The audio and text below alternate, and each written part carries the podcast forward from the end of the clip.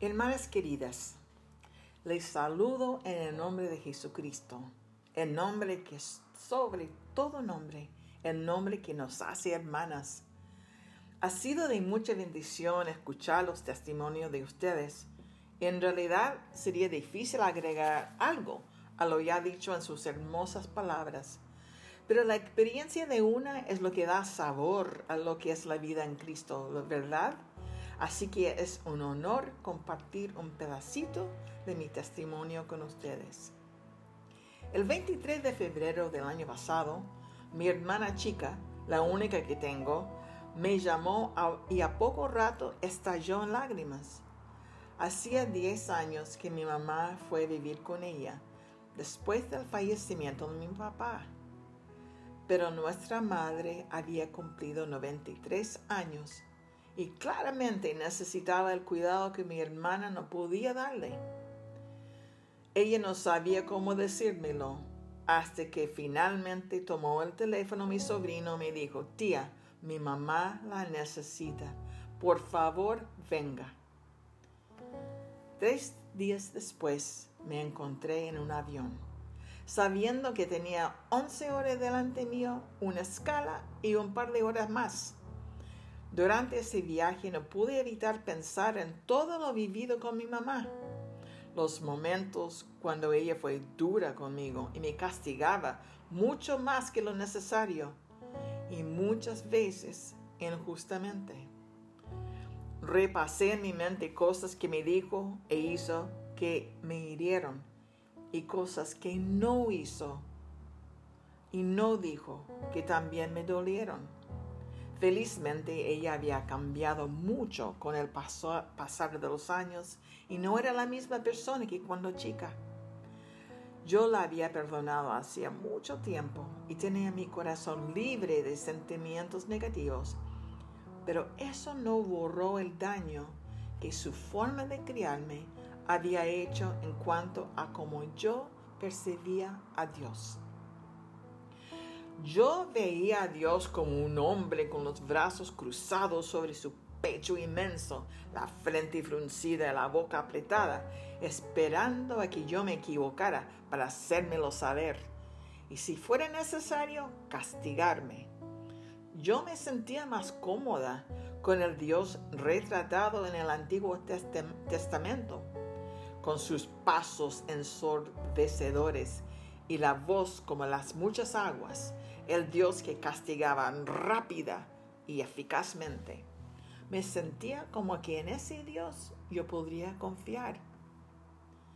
Oía a personas, incluso algunos de ustedes que están escuchando en este momento, hablar del Señor con ternura y como Dios había sido tierno con ustedes. Yo entendía las palabras, pero no el concepto. He sido cristiana por 60 años y no comprendía bien esa faceta de Dios.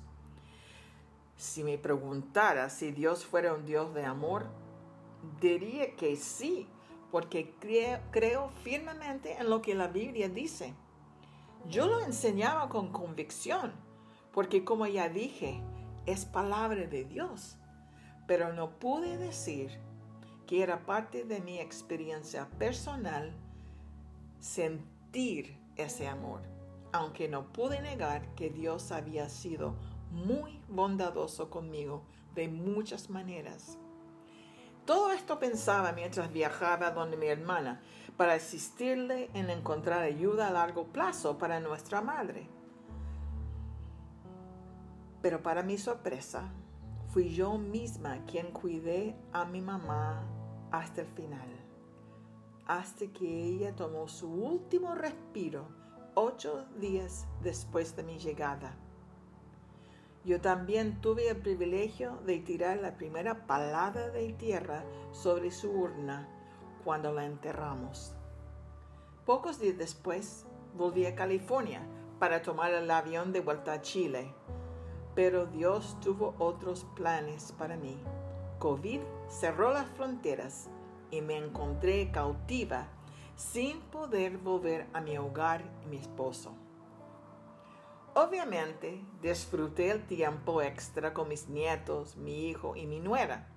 Me trataron como reina y con ellos celebré mi septuagésimo cumpleaños. Mi lindo nieto me prestó su dormitorio, pero cuando vi que mi estadía iba a ser más largo que lo imaginado, decidí, decidí ir un tiempo donde mi amiga de toda la vida. Y es allí cuando todo cambió. Por la coronavirus, uno no podía ir a ningún servicio de la iglesia presencialmente, al igual que en Chile. Así que, como todos, asistía virtualmente. El pastor de mi iglesia, joven, pero muy sabio, y tenía una manera muy especial para enseñar la palabra.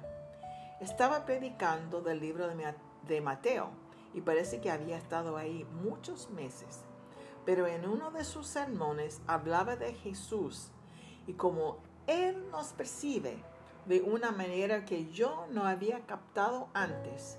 Y en medio de su mensaje mencionó, un libro llamado Manso y Humilde, el corazón de Cristo para pecadores y dolientes.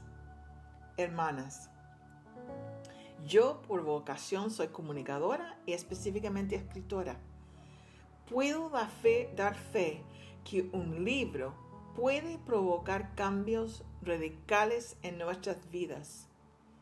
El autor de ese libro presentaba el carácter de Jesús de una manera completamente bíblica, de las mismas escrituras que yo había escuchado y enseñado muchas veces. Pero mientras escuchaba, porque escuché el audio narrado por el mismo autor, el Jesús que mi alma y corazón siempre anhelaban, se revelaba delante mío. Yo no tenía idea de la sed de mi alma para ese Jesús, al cual yo llamaba Señor y sobre quien yo había enseñado muchas veces.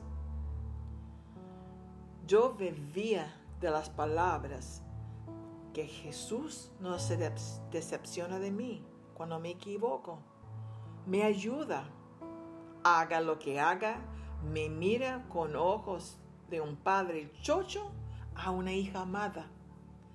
No se levanta una ceja en desaprobación. Piensa lo mejor de mí. No es punitivo, no me condena, me ama, me guía, es mi hincha.